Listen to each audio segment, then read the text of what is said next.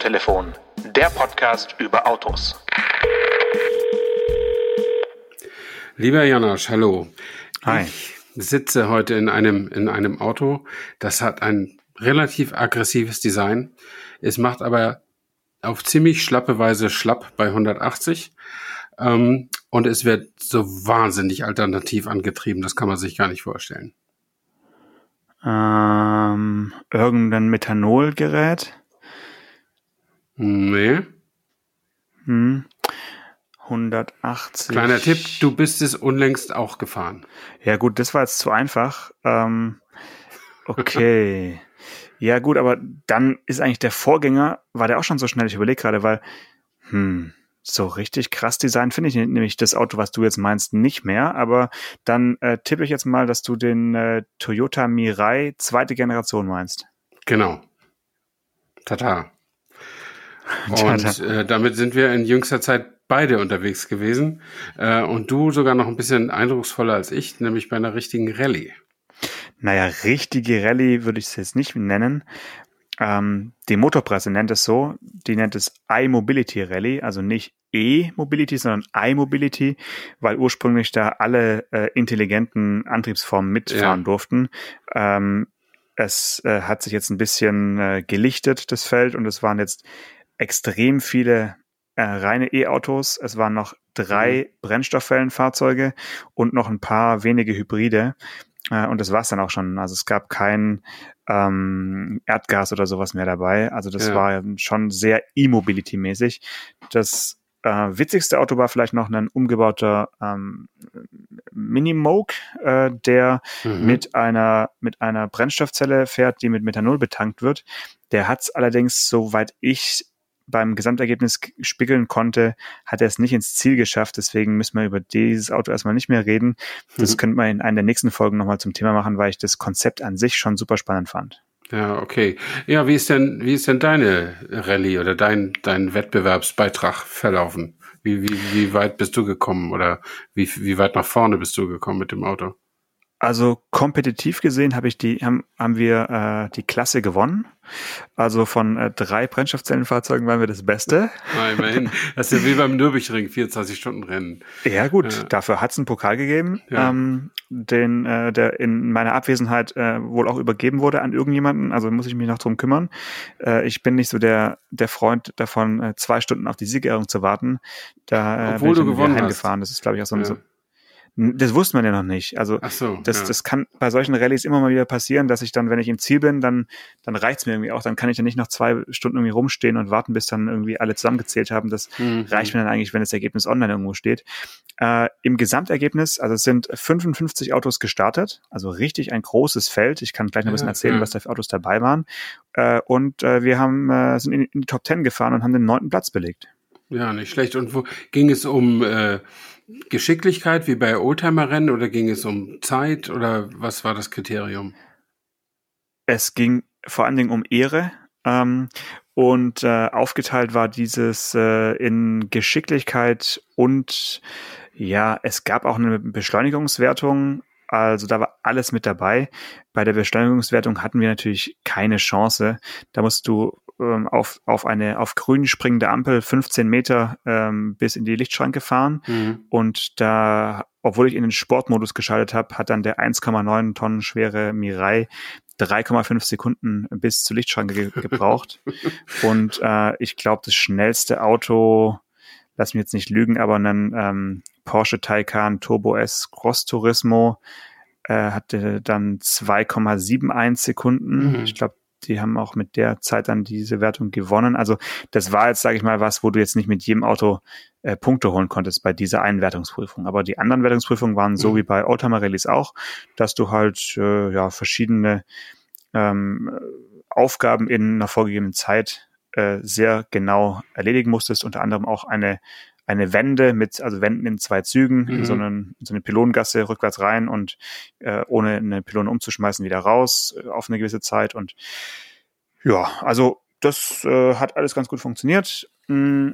Beim Mittagstop gab es noch was Lustiges. Da musste man einen Golfball so nahe wie möglich an eine äh, Fahne, an, an, an, an ein Loch werfen. Er durfte aber nicht ins Loch rein, sonst war es ungültig. Also das Mhm. war, finde ich, eine, eine, gar nicht mal so, so eine leichte Übung. Und da äh, hat man sich natürlich komplett verschätzt, weil äh, du weißt, ich spiele eigentlich kein Golf. Das heißt, wie so ein Golfball auf einen Green äh, reagiert, wenn er geworfen wird Ja, und ja. dann wie er weiterrollt. Und das ist also mit ohne, ohne Übungsversuch, gleich beim ersten Mal war der zählende, äh, das war eigentlich ein Ding der Unmöglichkeit. Da gab es Ja. schon, äh, musste, musste viel nachgemessen äh, werden mit dem, mit dem Meterband. Und das zählt ja auch in die Wertung rein, oder wie? Aber Oh selbstverständlich. je. Na gut, dann kann man immer sagen, ja, wenn ich, wenn der Golfball nicht gewesen wäre, hätte ich gewinnen können. Genau, ja. Ja. Der, hat, der hat uns eigentlich das Ergebnis äh, zerschossen, kann man sagen. Ja. Mit Ja. Abstand die schlechteste Prüfung. Ja, also ich bin ja neulich den Mirai ganz normal gefahren, so als ja im Zuge so einer Toyota-Presseveranstaltung, Ro- Roadshow nannten die das, äh, wo man mal in die Nähe kam von großen Städten und dann die Journalisten, die da ansässig waren, mal äh, eingeladen hat.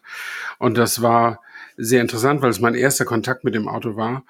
Und ich fand den so vom Fahren her sehr, sehr gut. Und ich fand ihn auch nicht so wahnsinnig nachdrücklich so in der Beschleunigung. Das hat mich aber gar nicht so gestört, weil ich fand ihn, wie sagt man, sehr zügig irgendwie. Also der war, wenn der Total. erstmal auf der Autobahn war, so zwischen 100 und 140 und so, war der echt schnell. Äh, so diese Zwischenbeschleunigungen, die ja wirklich auch wichtig sind. Und dann ist der, habe ich dann festgestellt, dass er nicht schneller fährt als 180. Und dann dachte ich, oh, jetzt fährst du mal eine ganze Zeit Vollgas. Das war irgendwo da in der Uckermark. Also es war, war irgendwie eine leere Autobahn. Ähm, und äh, dann fühlst du, hast du mal gleich das Volvo-Gefühl. Ne? Wenn du dir heute einen neuen Volvo kaufst, fahren die ja auch nicht schneller als 180. Ähm, aber es gibt wahrscheinlich einen kleinen Unterschied. Ich habe jetzt einen abgeregelten Volvo noch nicht gefahren, aber der, der Mirai ist, glaube ich, gar nicht abgeregelt. Der kann mit Mühe und Not die 180, erre- also der ziemlich zäh ist der am Ende, so ab 165, so dass der, glaube ich, wirklich seine Endgeschwindigkeit erreicht. Ne? Ja, aber du musst ja dazu sagen, der, äh, der ist ja eigentlich ein Elektroauto. Also Ja, ja.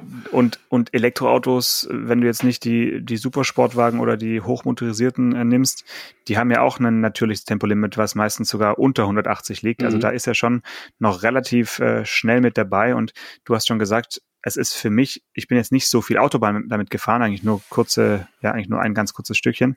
Das ist natürlich schon so eine richtige Reiselimousine, finde ich. Also total angenehm, ähm, nicht zu weich, äh, geht natürlich auch nicht bei dem Leergewicht. Da ist das äh, Fahrwerk schon, die Federung schon ziemlich straff, aber trotzdem noch super komfortabel. Also ich finde, das ist wirklich so ein, ein Auto, mit dem man jetzt mit, sage ich mal, Tempomat 160 durch Deutschland fahren könnte. Wenn es genug Tankstellen gäbe, äh, wäre das doch was, oder?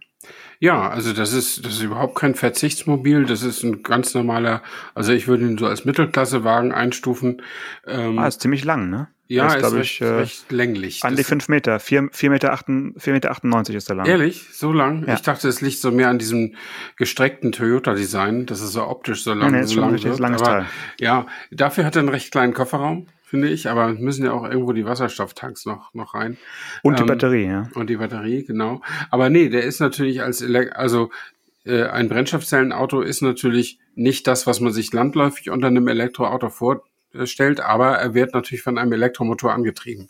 Und insofern ähm, ist das natürlich rein technisch auch ein, auch ein Elektroauto.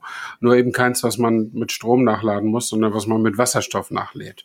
Ähm, und das natürlich, wenn man eine Tankstelle findet, äh, innerhalb, innerhalb weniger Minuten. Das ist eine ganz charmante Sache, wenn es denn, wenn es denn nur mehr Tankstellen gäbe. Aber das kann man sich sicherlich planen. Ich würde also von Königs Wusterhausen nach Tübingen zu dir lässig oder lässiger mit einem Brennstoffzellenauto kommen als mit einem Elektroauto. Das auf jeden Fall.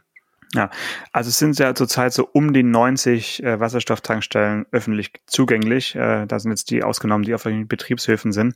Das äh, ist natürlich nicht super viel, aber ich denke, wer momentan so ein Auto fährt, der äh, ja ist halt Pionier genug.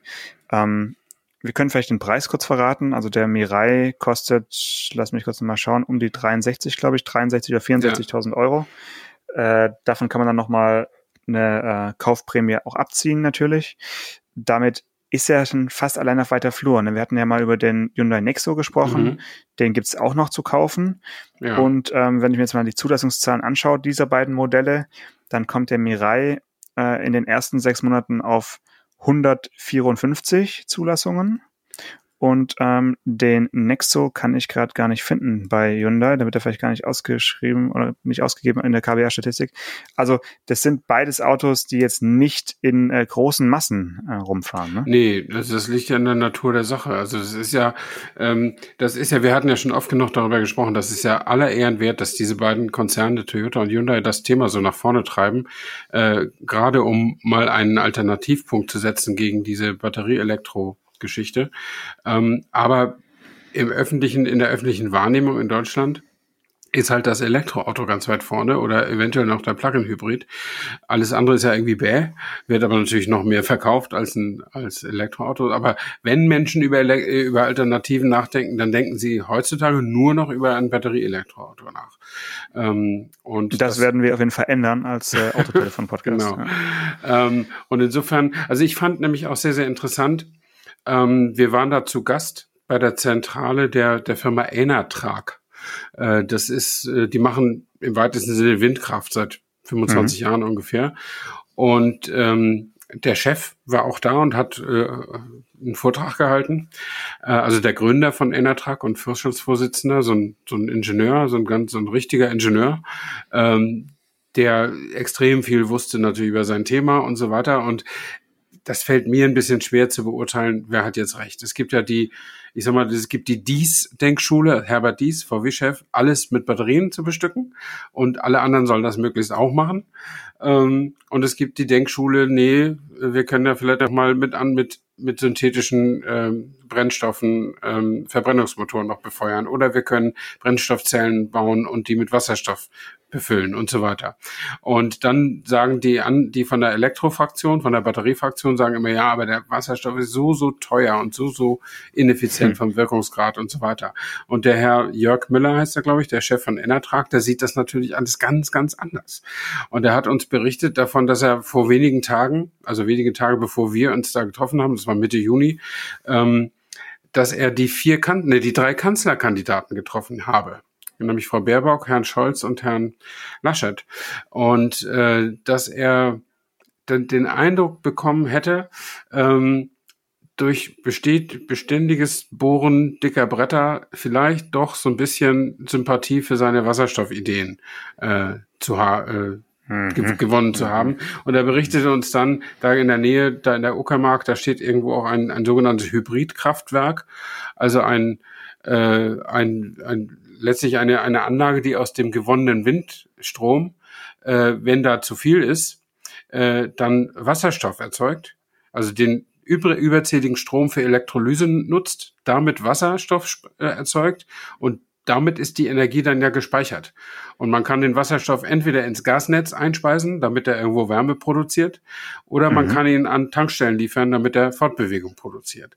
Und ja. der, der Verlust beim Erzeugen von Windstrom also beim, beim Nutzen von Windstrom äh, für die Elektrolyse hätte man einen Wirkungsgrad von 85 Prozent. Also es gehen nur 15 Prozent flöten bei der Umwandlung von Windstrom in Wasserstoff. Und Wasserstoff kann man dann selbst ja wieder quasi eins zu eins benutzen. Ähm, und das hört sich natürlich jetzt für so ein Laienohr wie meines, ähm, hört sich das ganz bestechend an oder zumindest mal interessant. Und es hat mich bestärkt in meiner Meinung, dass man die, nicht auf Dinge exklusiv setzen sollte, sondern dass man, wenn man nun schon so viele kreative Köpfe und in, interessante Ingenieure hat, findige Ingenieure, dass man die auch alle machen lassen sollte. Ja. Ähm, und ja, immerhin Aber gibt's ja die Elektro, ja. um das noch zu sagen, die Förderung äh, für, für Autokauf gibt's ja immerhin ja auch für Brennstoffzellenautos, ne? Ich glaube ja, sogar ja, dieselbe wie für ein Batterie. Genau, aber es ist, es ist ja das Mindeste. Ich meine, du, du hast gesagt, ich meine, wer, wer kann sowas tun? Das ist natürlich wirklich auch Aufgabe der Politik. Das äh, hat ja auch hier in meinem äh, kürzlich geführten Interview der äh, Kretschmann nochmal gesagt, der baden-württembergische Ministerpräsident, dass er natürlich absolut Technologieoffenheit äh, predigen muss, äh, weil äh, auch die Unis und so natürlich nicht nur auf ja, genau. ein Pferd setzen sollen. Das ist äh, natürlich ganz, ganz, ganz, ganz entscheidend äh, für, für ihn. Aber er kann natürlich die Unternehmen nicht zwingen, äh, andere Technologien in, in den Markt zu bringen. Ich meine, das ist halt äh, freie Marktwirtschaft ja, klar. und mhm. äh, die Politik kann da den Hebel nur woanders ansetzen und eben die Forschung äh, weiterhin fördern und ähm, schauen, dass da eben, ja, wie du sagst, kluge Köpfe auch dann äh, zu Ergebnissen kommen ich meine, was du gerade genannt hast, äh, an Wirkungsgrad kommt mir etwas äh, übertrieben vor. Da, da wird unterwegs bis äh, die Bewegung sozusagen stattgefunden hat, des Autos noch einiges äh, flöten gehen. Also die Brennstoffzelle ist vom Wirkungsgrad natürlich mh, hm, nicht, äh, nicht so toll, das ist, ist schon klar. Aber wenn der, wenn der Wasserstoff eben grün produziert wird mit überschüssiger Energie, wie bei einem Windrad, was eben, wo, also wo der Strom dann eben gespeichert wird, mhm. Dann nur so ergibt es ja Sinn. Also ja, das genau. ist ja genau. wirklich äh, ja. Ge genau das, das, äh, das Geheimnis, dass es eben dann in Anführungszeichen grüner Wasserstoff eben ja. sein muss, weil sonst kann man es auch lassen. Dann, weil den den herzustellen ist extrem energieaufwendig und ähm, ja. das geht also nur, wenn man, wenn man so einen gewissen Bonus noch ja. äh, hat. Und um das noch zu sagen, auch wenn es ein bisschen vom Autothema wegführt, dieses ja. Hybridkraftwerk, das steht seit zehn Jahren da in, in, in der Nähe von Prenzlau, glaube ich, ähm, das ist auch grundlastfähig. Also das ist in der Lage, äh, permanent Strom zu liefern, im Gegensatz zu einer Windanlage oder einer Photovoltaikanlage, die halt ja. ne, bei bestimmten Naturereignissen wie Flaute oder Dunkelheit eben keinen Strom liefern. Ähm, und das liegt eben daran, dass man die die Spitzen, die da, äh, man muss dann die Windräder nicht abschalten, weil sie zu viel produzieren, sondern kann das quasi einlagern in Wasserstoff und dann kann man das bei Flaute wieder rauslassen. Ähm, und okay. das ist natürlich eine ganz, ganz charmante Sache, äh, aber es ist natürlich ein recht kleines Kraftwerk. Das versorgt jetzt nicht halb Brandenburg oder so. Ne? Das äh, muss natürlich, äh, und ich habe auch keine Ahnung, was sowas im Gegensatz zu einem Gaskraftwerk oder einem Kohlekraftwerk kostet. Das weiß ich nicht. Ähm, das hat sicherlich auch seine Nachteile. Es gibt ja keine technische Lösung, die nur Vorteile hat. Aber äh, wenn wir, er sagte, wenn wir uns jetzt politisch und als Gesellschaft einig sind, dass wir keinen Atomstrom mehr benutzen, dass wir keinen Kohlestrom mehr benutzen und dass wir irgendwie das Verbrennen von Öl auch doof finden, dann gibt's ja praktisch gar nichts anderes mehr. Ja. ja. ja. Ähm, apropos äh, kleine technische, charmante Lösungen. Äh, da habe ich mir vor drei Tagen auch was anschauen dürfen bei äh, Bosch auf deren Prüfzentrum in Boxberg. Äh, da bin ich ein Prototyp gefahren eines CVT-Getriebes für Elektroautos. Mhm, mhm, äh, das klingt erstmal verrückt, aber die ähm, gehen davon aus, dass eben ab 2025 also eine, eine viel, viel stärkere Nachfrage nach ja, wie soll ich sagen, unterschiedlich ausgeprägten Elektroautos äh, da sein wird. Also jetzt ist momentan die Phase eins, da werfen die, äh, die Hersteller erstmal nur Elektroautos auf den Markt, möglichst früh und ja. wollen sozusagen erstmal die, die Nachfrage befriedigen. Und in einigen Jahren wird es aber so sein, dass es eben Supersportwagen, äh, Pickups, äh, alles Mögliche äh, geben wird, also auch Autos mit besonderen Anforderungen. Und für diese Autos sagt jetzt Bosch, wird es eine Art von äh, Getriebe brauchen, weil man jetzt schon merkt, dass eben die Idee, der Elektromotor hat zwar viel Drehmoment aus dem Stand, aber spätestens wenn du einen Anhänger dranhängst und einen Berg hochfährst, kommt halt auch der Elektromotor mit einem Einganggetriebe mhm. sehr schnell an seine Grenzen.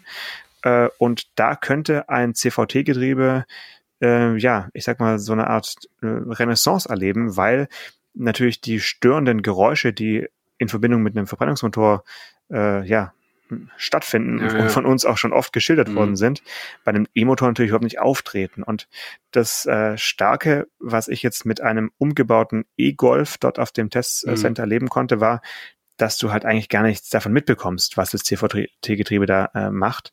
Äh, und du ähm, hast im Prinzip eigentlich nur Vorteile durch dieses zusätzliche Getriebe. Du kannst nämlich einerseits ähm, Du kannst mit, mit weniger Drehmoment äh, ähnliche ähm, Fahrleistungen ähm, erreichen. Äh, du ähm, kannst deine Effizienz äh, steigern äh, etwas. Du hast halt ähm, eine höhere Spitzengeschwindigkeit. Das ist ja logisch, ne? mhm. ne? weil äh, du dann eben irgendwann umschalten kannst ab, einer, ab einem gewissen Tempo und dann in einem größeren Gang fahren kannst. Und ähm, also Bosch geht davon aus, dass sie, obwohl es ja ein gewisses Mehrgewicht mit sich bringt, ähm, dass sie halt auf jeden Fall dadurch, dass es äh, eben diese, diese Vorteile mit sich bringt, dass eben dann der Akku kleiner sein kann des Autos und dadurch das Mehrgewicht mehr als kompensiert wird. Also auf der Waage hast du mit so einem, ähm, mit so einem, mit so einem CVT-Getriebe dann sogar noch einen Vorteil. Und das ist natürlich ein Argument für die Hersteller, die können sagen, ja gut, dann erreichen wir die gleiche äh, Reichweite mit einer kleineren Batterie, sparen dadurch Gewicht und haben das CVT-Getriebe für mehr Komfort oder für mehr äh, Nutzungsmöglichkeiten an Bord und können unseren Kunden dann eben sowas anbieten. Also ich bin gespannt, ob wir das wirklich dann 2025 äh, im Markt sehen und ob wir uns dann noch über Gummibandeffekte äh, mhm. unterhalten oder ob das dann durch ist, das Thema. Nee, das Thema ist bestimmt oder hat die gute, eine gute Chance dann durch zu sein, weil ja tatsächlich kein Verbrennungsmotor mehr quasi ins Leere aufjaulen kann, während sich das CVD-Getriebe irgendwie neu sortiert. Äh, das muss ja dann alles nicht mehr sein. Und es ist ja auch vom, von, vom Gefühl her für den Elektroautofahrer praktisch keine Umstellung, weil mit dem Einganggetriebe ist es ja gefühlt dasselbe wie mit dem CVT-Getriebe. Genau. Also du schaltest nicht und irgendwie fährt das Auto. Ähm, und das ist natürlich, ich kann mir gut vorstellen, dass es gerade bei großen Autos, also Taycan, äh, e-tron, diese Spielklasse Jaguar I-Pace oder wie die heißen, äh, diese großen Premium-Elektrofahrzeuge, dass es da total Sinn macht, mit Getrieben zu arbeiten. So, wo, so, wo, soweit ich weiß, sind da aber auch schon Getriebe drin heutzutage. Ja, du hast, großen. Genau, du hast mhm. im Taycan äh, zum Beispiel ein Zweiganggetriebe, ja. ähm, das allerdings sehr un unkomfortabel äh, eben dir in den Rücken haut, wenn es eben dann zupackt. Also das ist ja nur in manchen Modi überhaupt, überhaupt aktiv, also im Sportmodus und äh, geht auch nur für einen der beiden E-Motoren, der mhm. hat zwei E-Motoren vorne und hinten jeweils einen. Also das ist schon eine Sache, die eben für diese Spitzengeschwindigkeiten nötig ist, aber es ist jetzt nichts, was du in ein normales Auto einbauen würdest, weil der Schaltvorgang schon sehr, sehr deutlich spürbar ist. Und das ist beim CVT-Getriebe natürlich nicht der Fall. Ja, da hast du ja, einfach bu butterweich, mhm. läuft der E-Motor immer in seinem besten, äh, in, in, sein, in seiner besten Betriebsgeschwindigkeit. Das, äh, ja, also mich hat's überrascht, dass es so eine Einladung gab zu so einem äh, mhm. frühen Zeitpunkt. Äh, mich ja, hat's auf den paar Runden dort tatsächlich echt überzeugt ähm, als, als Idee. Aber es wurde halt ganz klar gemacht, es ist nichts für Kleinstwagen und kleine mhm. äh, Autos erstens kostet es ja auch was, ja. zweitens wiegt es was, sondern es ist einfach für die verschiedenen Segmente, ab dem C-Segment vielleicht bis zu den Transportern, äh, dann einfach, äh, die vielleicht auch dann mehr äh, anhängen können an ihre ähm, Anhängerkupplung. Mhm. Ähm, eine, eine ganz gute Sache. Ja. Ich meine, der, die Tatsache, dass sie das mit einem E-Golf entwickeln, äh, lässt ja vielleicht auch schon Rückschlüsse zu auf potenzielle Kundschaft von Bosch. Jein, das hat, hatte, glaube ich, eher technische Bauraumgründe, mhm, weil mhm. äh, sie haben gesagt, in den ID3 könnte man so ein Getriebe momentan gar nicht einfach unterbringen. Da so. ist vorne viel zu wenig Platz. Da ist mhm. der, der Bauraum genutzt äh, optimal und im, im E-Golf ist natürlich viel Platz, weil da passt ja auch ein Verbrennungsmotor mit Getriebe ja, rein. Ja, ja. Also ist beim E-Golf, äh, war da eben noch Platz für so ein ähm, CVT-Getriebe. Ähm, das war, glaube ich, der, der einfache Grund. Und es ist wirklich der erste Prototyp gewesen und total äh, ja, früher ein Entwicklungsstand, aber trotzdem fuhr sich das Ding richtig gut äh, mit ja, verschiedenen Modi. Mhm. Haben sie simuliert, wie würde es sich fahren, wenn äh, Drehmoment äh, reduziert wird und so. Und es ist trotzdem total äh, ja, gut zu fahren und gut zu beschleunigen. Also hat mich jetzt äh, wirklich ganz angefixt, so die Idee. Ja. Und ähm, hat mich natürlich auch an, an die, ähm, Lin, wie heißt es bei, die Variomatik erinnert von, von, von Duff, von Duff und, und, und, und prophezei hiermit eine Renaissance der Variomatik im, äh, in der Elektromobilität. Okay, ja. Ja, gut. Können wir noch kurz zu was Bodenständigerem kommen? Aber sehr, sehr neuen gerne. Elektromotorgetrieben. Ich bin ja jetzt gerade für eine Woche im Urlaub. Ähm, und äh, meine Frau und ich haben beschlossen, unsere Fahrräder mitzunehmen. Und da wir ja ständig neue Autos neu leasen, brauchen wir auch jedes Mal neue Gepäcksysteme ähm, hm. fürs Dach. Mega nervig. Und, äh, warum, also, warum denn nicht eine Anhängerkupplung eigentlich? Weil ich keine Anhängerkupplung will.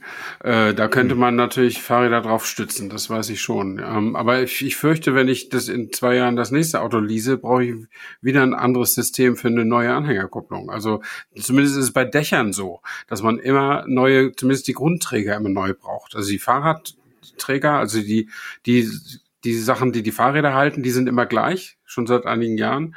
Aber das, was zwischen Dach und Fahrrad ist, ja. Fahrradträger ist. Das muss halt mit Reling, ohne Reling. Genau. Und, ja, und ja. Ähm, ja, also wir hatten eigentlich, wir haben das System von Thule, was eigentlich auch wirklich gut ist.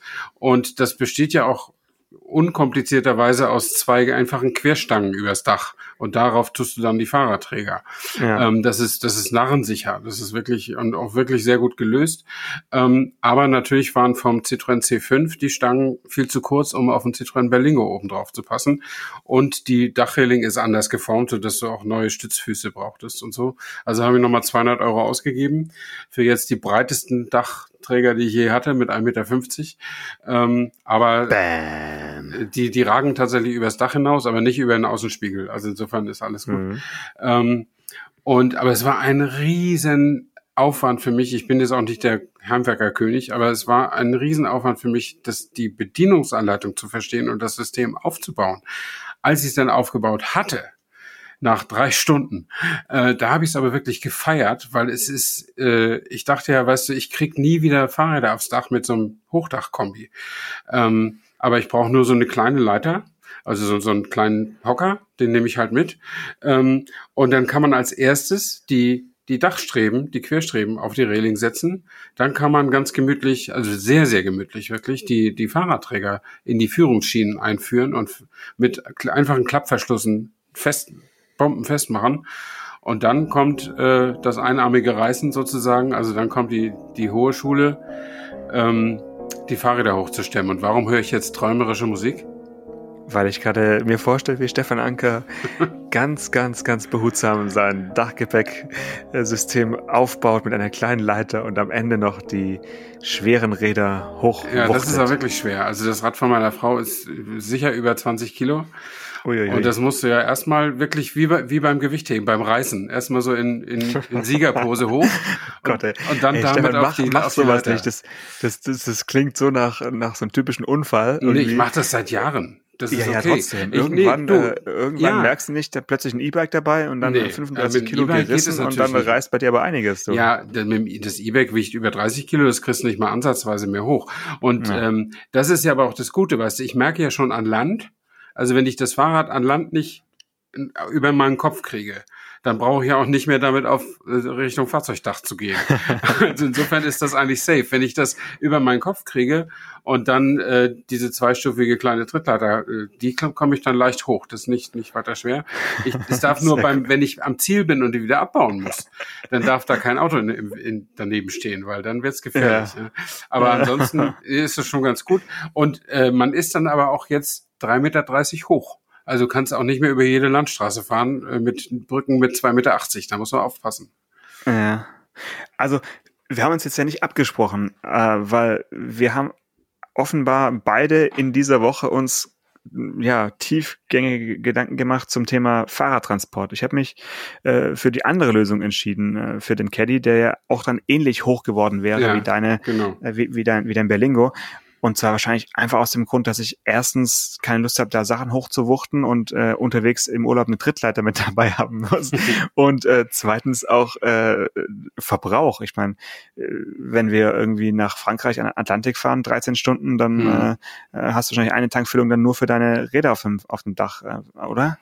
Merkst also, nicht? Also ich habe jetzt, äh, weil es wirklich neu war, bin ich äh, deutlich langsamer gefahren als normalerweise. Also ich bin 110 gefahren. Also sonst fahre ich ja. mit dem C5 bin ich immer so 130 gefahren mit den Rädern drauf. Und ähm, und jetzt hat sich das im Verbrauch nicht wirklich. Wir sind aber auch nur 100 Kilometer von der Heimat weg. Also insofern okay. hat sich das auch noch nicht so bemerkbar gemacht.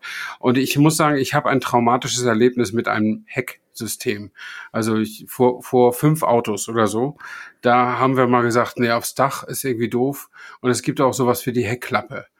Ja, und, don't do it. Ja, ja und das nicht. haben wir gemacht und das, das war schon beim Aufbauen, ja. haben wir gedacht, wie kann denn das sein? So komische Stützen mit Saugnäpfen an, der, an der Glasscheibe und so. und dann habe ich das erste Rad drauf gemacht, das war okay. Dann habe ich das zweite Rad drauf gemacht und dann sank das Ding so in sich zusammen. Und ich hatte alle Mühe, den metallic grünen Lack des gerade neu gekauften Autos oder geleasten Autos äh, ja. von den Fahrrädern oder die Fahrräder von dem Lack fernzuhalten. Und dann ja. habe ich gesagt, nee, damit fahre ich keinen Meter. Ja, und dann haben wir uns doch ein Dachsystem gekauft. Das war dann irgendwie, aber mit Anhängerkupplung sehe ich schon ein, das sieht man ja auch oft auf der Autobahn. Ähm, aber ist das wirklich so viel aerodynamischer? Also ich meine, die Fahrräder gucken ja doch äh, links und rechts raus, oder? Ja, ein bisschen bestimmt. Und der Beim Luftstrom nicht, wird ja, beim- wird ja beim hinten jetzt mega so. verwirbelt, äh, wenn, wenn die Räder dran sind. Ja, also es ist, denke ich, trotzdem äh, deutlich, deutlich besser, weil du einfach die Stirnfläche nicht so extrem Ja. vergrößerst. Und natürlich ist es auch komfortabel. Also wir haben ja auch dann so ein äh, kompaktes Lastenrad. Das würde ich jetzt auch nicht aufs Dach äh, Ja, ja, hieven wollen. stimmt schon. Das passt dann hinten noch drauf.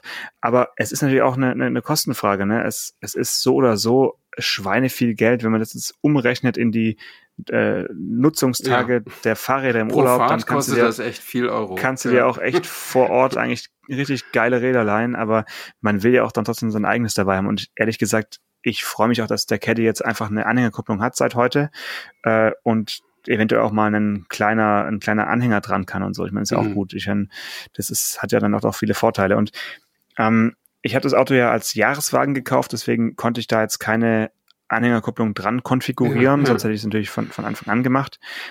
Ähm, aber du wirst lachen. Ich habe gerade mal in die Preisliste geschaut. Beim neuen Caddy äh, kostet eine abnehmbare Anhängevorrichtung äh, 934,15 Euro. Hui. Ähm, ich habe beim hiesigen VW Nutzfahrzeuge Autohaus angefragt per E-Mail, was eine Nachrüstung meines Caddys kosten würde. Die haben mir eine, eine nette E-Mail geschrieben und haben gesagt, ja, mit allem drum und dran, mit Arbeitszeit und äh, hier Kabelbaum verlegen und so weiter, weil das Auto hat keine Vorrichtung. Mhm, das mhm. gibt's ja auch, dass dann der Kabelbaum hinten schon liegt. Ähm, kostet 1600 Euro. Oh, das ist aber auch nicht Nach- wenig die- Geld. Nach- Und dann habe ich gesagt, ja, das ist vielleicht ein bisschen happig für, äh, für diesen Zweck und habe mich online ein bisschen schlau gemacht. Und wenn man da ein bisschen rumsucht, gibt es verschiedene äh, Anbieter, die mit Montagestützpunkten äh, in ganz Deutschland arbeiten, wo du dann äh, im Prinzip online deinen Termin ausmachen kannst, äh, sagen kannst, hier äh, Auto, welches Auto, welche abnehmbar oder starr, was möchtest du und so weiter und so fort. Und ich habe dort jetzt äh, die, die gleiche, also die gleiche, die, die es bei VW gibt, also von Westfalia, kann man ruhig sagen. Mhm. Also ist quasi der Originalausrüster. Äh, die würden die ab Werk bei VW auch eingebaut haben.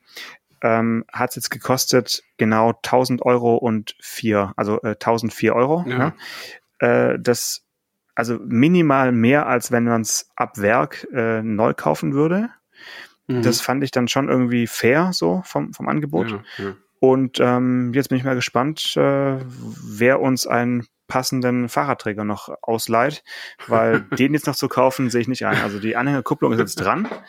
Ähm, hat insgesamt zweieinhalb Stunden gedauert, Arbeitszeit. Ich äh, konnte auch dann da bleiben, habe mir die Arbeitsschritte genau angeschaut. Das ist beim Caddy wohl sehr monteursfreundlich. Ich habe gemeint, ah, cool, ein Caddy, das ist äh, zack, zack Okay. äh, geht schneller. Da gibt's andere Autos, wo sie irgendwie drei bis vier Stunden da rumwerken, werkeln müssen. Und ähm, ja, jetzt habe ich hier in der Garage noch den, die, den, die alte Stoßstangenhalterung, also so ein richtig großes äh, Metallstück. Mhm. Kann ich dir gerne schicken. Ähm, haben sie gefragt, Dank. haben sie gefragt, ob sie das behalten äh, so, sollen und, und entsorgen oder ob ich es mitnehmen möchte. Und ich meine, ich bin ja geborener Schwabe und ich gedacht, nee, das ist ja quasi ein nagelneues Ersatzteil. Ähm, das wird natürlich jetzt bei eBay Kleinanzeigen verkloppt. Also Ja. äh, ab, ab morgen im Netz. Sehr gut. Äh, ja, aber ich meine, äh, du willst doch demnächst in Urlaub fahren. Wer leiht dir denn bis dahin einen für den Caddy passenden äh, Fahrradträger? Ja, das ist ja jetzt der Punkt. Auf die Anhängerkupplung passt jetzt ja jeder. Ach so. Und deswegen jeder auch für dich, Ja. Hm. deswegen jetzt auch für dich, für dein nächstes Auto, vielleicht doch mal mit Anhängerkupplung leasen, weil dann kannst du deinen äh, Fahrradträger auf jedes Auto alle zwei Jahre einfach wieder draufpacken. Also Ja. Kugelkopf wird sich jetzt nicht so extrem verändern Nee, über, die, über die nächsten Jahre. Ja.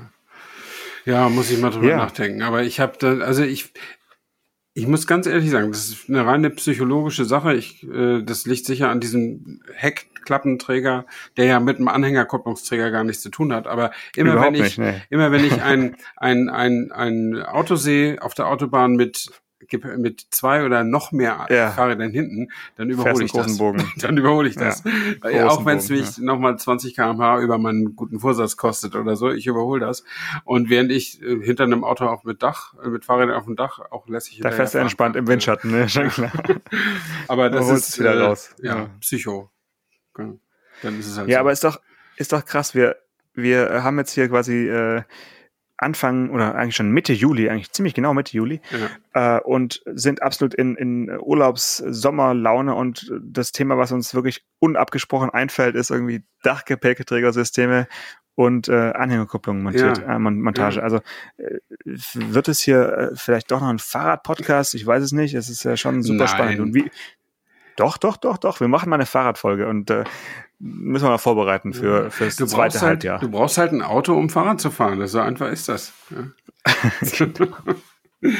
Gut, in diesem Sinne verabschieden wir uns in die Werksferien jetzt, oder? Äh, ja, hitzefrei, hoffe ich mal. Ne? Hitzefrei. Vielleicht kommen wir mal zwischendurch noch äh, für das ein oder andere Update äh, als kleine Überraschungs-Service-Fraktion. Ähm, ansonsten würde ich sagen, hören wir uns äh, rund Im um die, September zur rund- IAA. Um die IAA, habe ich auch gesagt. Ja. Ich habe übrigens meine danach. Akkreditierung bekommen. Automatisch. Ich habe nee, nicht automatisch, ich habe hingeschrieben, also Ja. das Formular ausgefüllt und aber ich habe keinen Presseausweis, weil ich den eigentlich nur für sowas brauche und ich versuche immer ohne diese 90 Euro durchs Jahr zu kommen, ja. die das kostet. Ähm, und ähm, ich habe da einfach ganz, äh, die haben geschrieben, sie haben neue Richtlinien auch für YouTuber und Influencer und so. Gut, das sind wir ja noch nicht, aber ich habe geschrieben, hier Podcast, Autotelefon seit drei Jahren online und hier ist der Link dazu. Und zwei Tage später hatte ich meine Akkreditierung, nix Presseausweis. Sehr gut. Cool, ne? wir haben einen guten Namen. Ja, kann auch hier gut aussprechen und äh, in allen Sprachen, genau wie Siri und Iris. Okay, also, dann Schönen Sommer, schöne Ferien. leg die Beine hoch, hol dir noch einen Drink und lass dir gut gehen. Bis bald, Stefan. Genau. Ciao, ciao. Bye, bye. Autotelefon, der Podcast über Autos. Mit Stefan Anker und Paul Janosch Ersing.